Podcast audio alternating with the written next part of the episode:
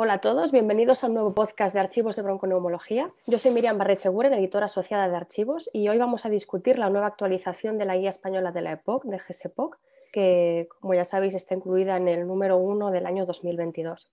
Y para ello tengo el placer de contar hoy con tres de sus autores, con Mar Miravilles del Hospital Valdebrón de Barcelona, José Luis López Campos del Hospital Virgen del Rocío de Sevilla y Juan Soler del Arnau de Vilanova de Valencia. Como una de las novedades, en esta actualización la GSEPOC se ha desglosado en cuatro artículos. Tenemos la guía para el tratamiento farmacológico de la EPOC estable, cuyo primer firmante es Mar Miravilles y que es la que se incluye en este número. Y también tenemos el tratamiento no farmacológico que firma el doctor Borja Cosío, que hoy no ha podido estar aquí. Comorbilidades, automanejo y cuidados paliativos, liderado por José Luis López Campos. Y por último, diagnóstico y tratamiento del síndrome de agudización, que lidera el doctor Juanjo Sole. Ahora ya para empezar, Marc, ¿podrías comentarnos cuáles son las novedades de esta actualización de GSPOC respecto a la actualización de 2017? Uh, Miriam y hola a todos. Sí, lo, lo, has comentado muy bien. Una de las novedades es la publicación de la guía completa en estos cuatro artículos, cuatro artículos que explican en detalle estos aspectos importantes del tratamiento de la EPOC. Y después ya en concreto, en el artículo que nos ocupa hoy, que es el que ha salido publicado en este número de archivos, hablamos del tratamiento farmacológico de la fase estable.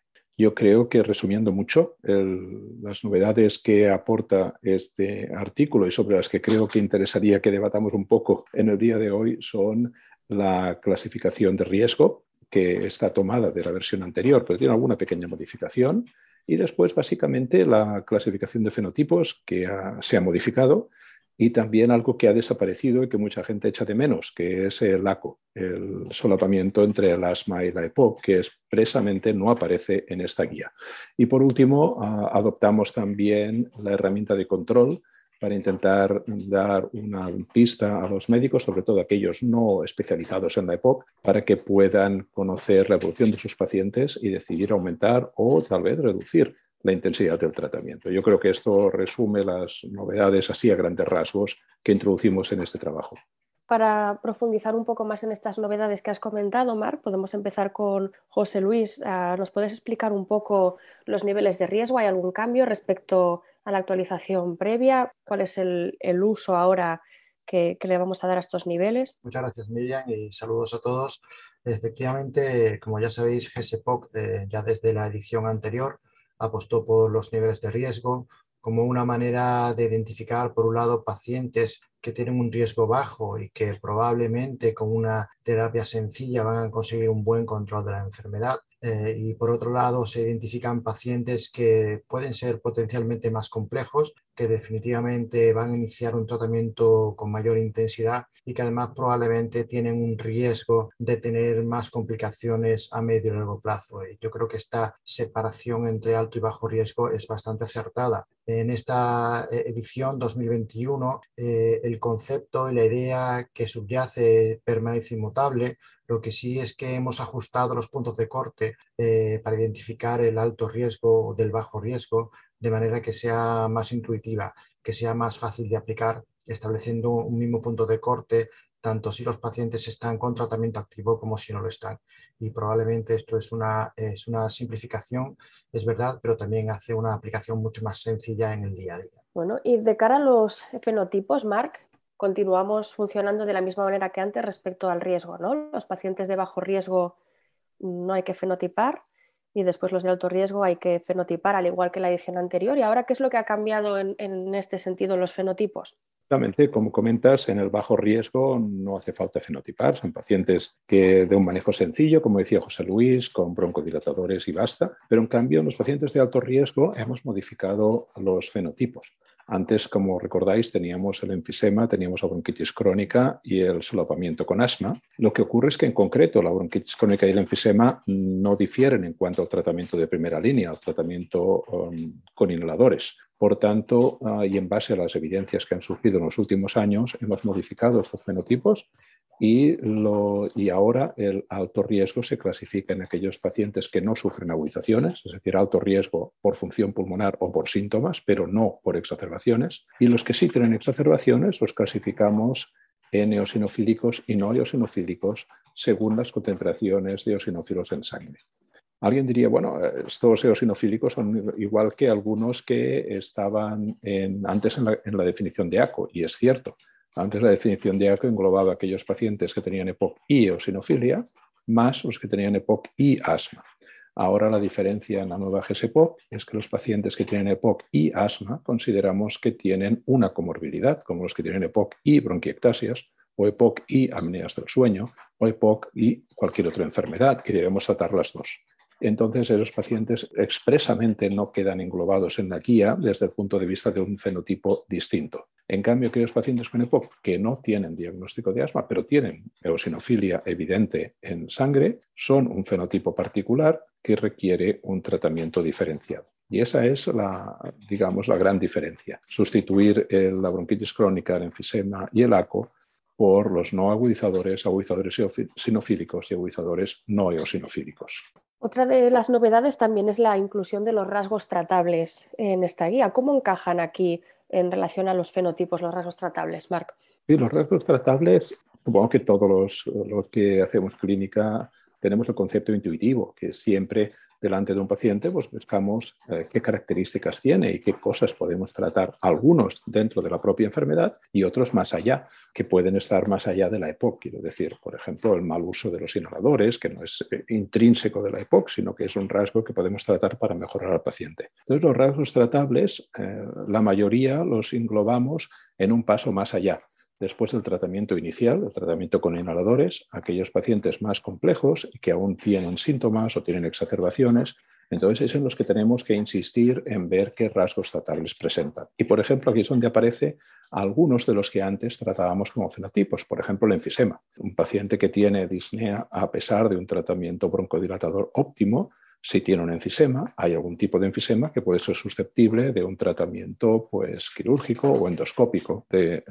mejoría del enfisema. O el paciente que tiene una bronquitis crónica y tiene infección bronquial crónica, pues es un rasgo tratable que va más allá del tratamiento de primera línea inhalado. Es de manera que si veremos el gráfico de tratamiento, veremos que los rasgos tratables los hemos colocado después del tratamiento de primera línea hay una salvedad que está explicado en el artículo, que son aquellos rasgos tratables, digamos, que debemos mirar en todos los pacientes, que es pues, el cumplimiento terapéutico, es eh, cómo realizan la técnica inhalatoria, es si existen comorbilidades o, por ejemplo, el déficit de alfa-antitripsina, que debe mirarse en todos los pacientes, sea cual sea su nivel de gravedad. Juanjo, uno de los conceptos nuevos que se han incluido en esta actualización, que además es un tema con el que estás familiarizado y has trabajado mucho, es el concepto del control. ¿Nos puedes explicar un poco más en qué consiste, cuál es el uso que se espera dar de, este, este, concepto? Hola, buenas tardes, Miriam. Hola a todos. Bueno, la, verdad es que eh, ha adoptado este, este nuevo concepto que, como bien dices, venimos trabajando desde hace tiempo y entendemos que es una herramienta que puede ser de, gran utilidad, especialmente para el seguimiento de los pacientes. GSPOC en esta, en esta nueva versión del 2021 eh, sabéis que establece un, recomienda un tratamiento de inicio y también un tratamiento de continuación o de seguimiento. Y es precisamente aquí en este, el cómo guiar este tratamiento de seguimiento, interviene la herramienta control. La herramienta control es una herramienta que se ha desarrollado en los últimos años, un poco eh, imagen y semejanza de lo que sucede en el asma con una serie de ítems que son eh, unas variables clínicas muy fáciles de recoger y que vienen a, situar al paciente o nos vienen a decir si ese paciente está controlado o no controlado. Hemos visto que los pacientes que están controlados son pacientes que realmente tienen muchas menos complicaciones a corto y a, largo plazo, tienen menos agudizaciones, tienen mejor tasa de supervivencia, tienen mejor calidad de vida y en definitiva el estar controlado es un nuevo objetivo terapéutico, es decir, tú buscas o pretendes que tu paciente esté controlado porque sabes que en el futuro va a estar mejor. Desde esa perspectiva, lo que hace la guía es recomendar de alguna forma que en cada visita busquemos que nuestros pacientes estén controlados. Y para ello propone esta herramienta, que es un cuestionario clínico muy sencillo, con seis variables clínicas. Cuatro que miden el impacto, que es cómo se encuentra el paciente en un momento transversal, y dos que miden la estabilidad, que es, es una variable longitudinal de cómo ha estado, cómo, cómo ha evolucionado en los últimos tres meses, si no ha tenido agudizaciones, si el paciente se encuentra mejor. Entre las variables clínicas de impacto son muy sencillas, es el grado de isnea, el color del esputo la utilización medicación de rescate o el nivel de actividad. Bueno, si el paciente tiene una serie de circunstancias, lo podemos catalogar como bajo impacto y que el paciente está estable y estos pacientes estarían controlados. ¿Qué sucede cuando un paciente está controlado? Pues, pues, este es el objetivo terapéutico. ¿Y qué sucede cuando no está controlado? Por lo que viene a decir la herramienta es que para el seguimiento de nuestros pacientes, un paciente que no está controlado, algo está fallando, algo tenemos que corregir. Entonces, eh, distintos estudios han demostrado que los pacientes no controlados se asocian, por ejemplo, a una baja actividad física, a una mala técnica inhalada, a errores en la técnica, a una mala adhesión terapéutica, a problemas en el manejo de la comorbilidad. Y por lo tanto, si yo tengo el paciente mal controlado, debería chequear todos estos aspectos para tratar de corregirlo. En última instancia, también es posible que en algunas circunstancias tenga que subir o bajar la medicación. Definitiva, es una herramienta muy parecida a la del asma que nos debería servir para, para seguir a nuestros pacientes. Gracias, Juanjo como comentábamos al principio, eh, otra de las novedades es que en esta ocasión la guía se ha desglosado en cuatro artículos diferentes. José Luis, ¿nos quieres comentar eh, para nuestros oyentes los aspectos más destacables de, de la guía de comorbilidades? Sí, efectivamente hemos querido hacer un número independiente del capítulo de comorbilidades y cuidados paliativos porque entendemos que estos dos aspectos son claves en el manejo de la EPOC, sobre todo la EPOC compleja, el que está muy influenciada por comorbilidades y también aquella que tiene un estadio muy avanzado y que se beneficiaría de cuidados paliativos, que es una asignatura pendiente que tenemos en nuestro país en el manejo del paciente con EPOC avanzada.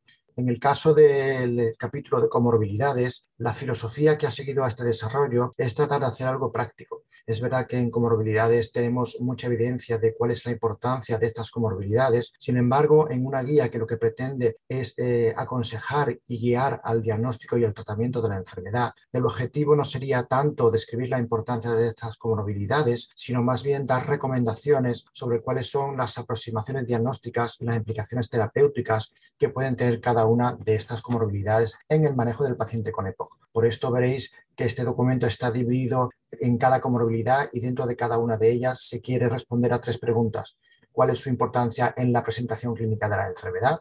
¿Cuál es su importancia en el manejo diagnóstico de la enfermedad? ¿Y cuál es la importancia en el potencial manejo de la EPOC que puede tener un paciente con EPOC y con cada una de estas comorbilidades? Y este aspecto práctico es una novedad en la guía y es el que se ha querido eh, implementar en el desarrollo del documento. Gracias. Y Juanjo, ¿podrías hacer tú lo mismo con la guía de agudizaciones? Sí, con el SAE, ¿no? Sí, ya veis, de, entrada ya solo con el nombre vemos que ya existe una importante novedad, ¿no? Ahora hablamos de síndrome de agudización del EPO. Eh, yo entiendo que las tres principales novedades son precisamente estas. La, la nueva guía acuña una nueva definición de exacerbación, una definición y una aproximación que ahora es sindrómica, y esto significa reconocer lo que nosotros entendíamos como agudización, que era un empeoramiento de síntomas respiratorios, es así, pero eso es la consecuencia de distintos mecanismos etiopatogénicos y por lo tanto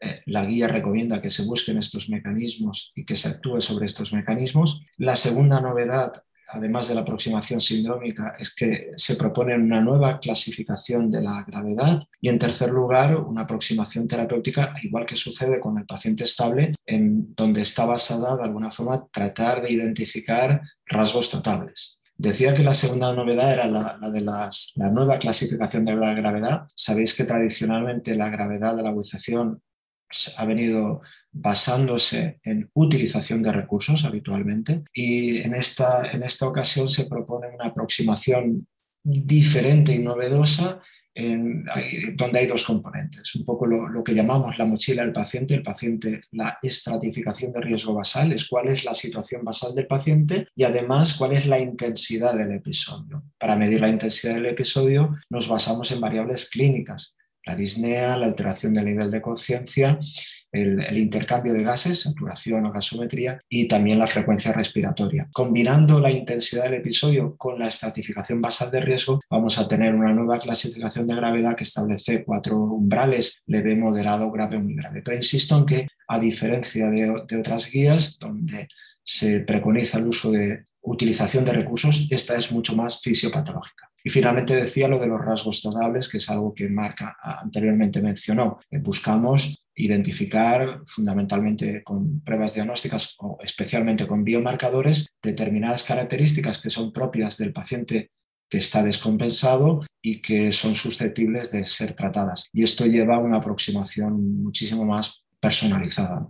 En esta mm, actualización, ¿qué puntos para vosotros creéis que pueden resultar más polémicos o qué puntos de la guía van a ser mejor aceptados por la gente? Es una guía que, una actualización que llevábamos esperando varios años. Ahora, ¿cómo, ¿cómo, veis el futuro de GSPOC y en esta actualización que tenemos ahora, que ha salido este mes? ¿Qué creéis que va a ser mejor aceptado, más utilizado y lo que va a dar un poco más de, debate? Pues, eh, no sé, tal vez por, por el orden que hemos intervenido antes, empezaré yo. Yo creo que una de las cosas que va a dar, para mí las dos cosas que va a dar más que hablar, va a ser la relevancia que tienen ahora los eosinófilos hay gente que tiene opiniones controvertidas, que dice pues, que no son tan fiables o que son muy variables o que no sabe cuántas mediciones de eosinófilos son necesarias para tomar una decisión.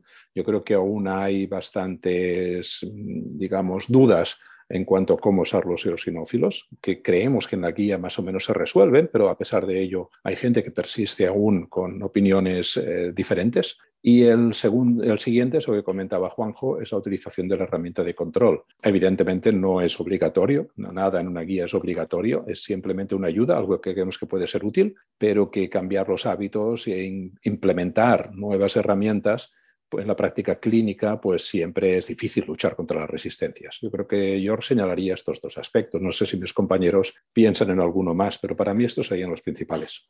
Sí, yo por mi parte creo que una de las grandes novedades desde el punto de vista de las comorbilidades y del, la EPOC, del manejo de la EPOC compleja, es la separación nítida entre asma y EPOC. Volvemos a, separar las dos enfermedades. Hemos pasado un periodo de aprendizaje en el que hemos hecho aproximaciones sobre diversas, ¿no? sobre cómo combinar este paciente que tiene una, presenta, que tiene una EPOC con una presentación clínica un poco peculiar o en el que puede coincidir con dos enfermedades como es el asma y la EPOC yo creo que aquí la apuesta de GSPOC acierta en el sentido de separar nítidamente los dos diagnósticos y asumir que hay personas que pueden tener los dos diagnósticos. Esto, que hasta ahora era un debate simplemente científico muy interesante, ha dejado de ser un debate científico para transformarse en un debate real en un debate con implicaciones en la práctica clínica y en el manejo de los pacientes, puesto que si yo tengo dos enfermedades, EPOC y asma, tengo acceso a tener indicación para el tratamiento de las dos enfermedades. Y estoy hablando de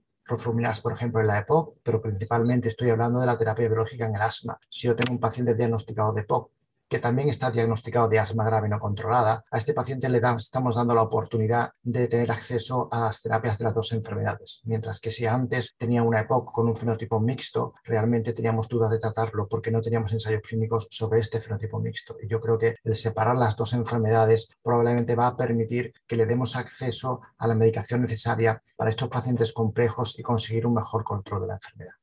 Yo si tuviera que reflexionar sobre el SAE, creo que precisamente e, en, ese propio nombre, en el concepto sindrómico, es donde está la principal novedad.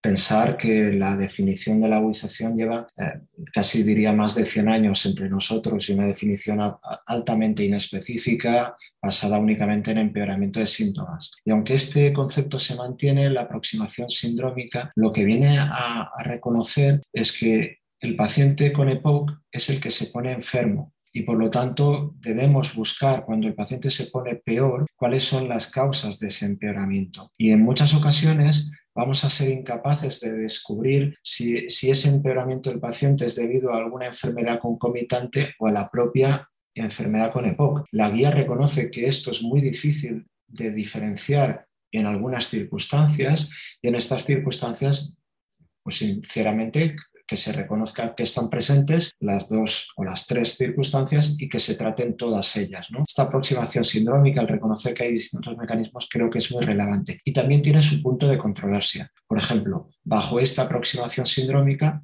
ahora la neumonía se reconoce dentro del síndrome de agudización del EPOC. Y esto puede ser probablemente objeto de debate y de cierta controversia. El comité viendo este nuevo, esta nueva propuesta de aproximación, pensó que la neumonía debería estar dentro. ¿Por qué? Porque la neumonía, realmente si lo pensamos, el factor desencadenante suele ser un agente infeccioso, en la mayoría de los casos, la, sintomatología es prácticamente indistinguible, lo que podría ser una agudización de POC con o sin infiltrado pulmonar. El microbioma de estos pacientes es idéntico, prácticamente casi todo es idéntico, salvo que es cierto que la neumonía tiene más inflamación, más carga inflamatoria y peor pronóstico. Bueno, el, comité piensa que bajo la aproximación sindrómica realmente estamos ante un mismo proceso patológico, pero en distintos niveles, en distintas fases, y, por lo tanto entra dentro. Entra dentro la neumonía, pero también puede entrar dentro la insuficiencia cardíaca o, algunas insuficiencias cardíacas pueden entrar dentro algunas otras enfermedades concomitantes. Pues vamos a dejarlo aquí. Muchas gracias a los tres por venir a compartir con nosotros hoy esta nueva actualización de la GSPO, que a todos los que nos escucháis os animo, si no lo habéis hecho ya, a, leer eh, todos los artículos de la GSPOC y nos vemos en un próximo podcast de archivos de bronconeumología.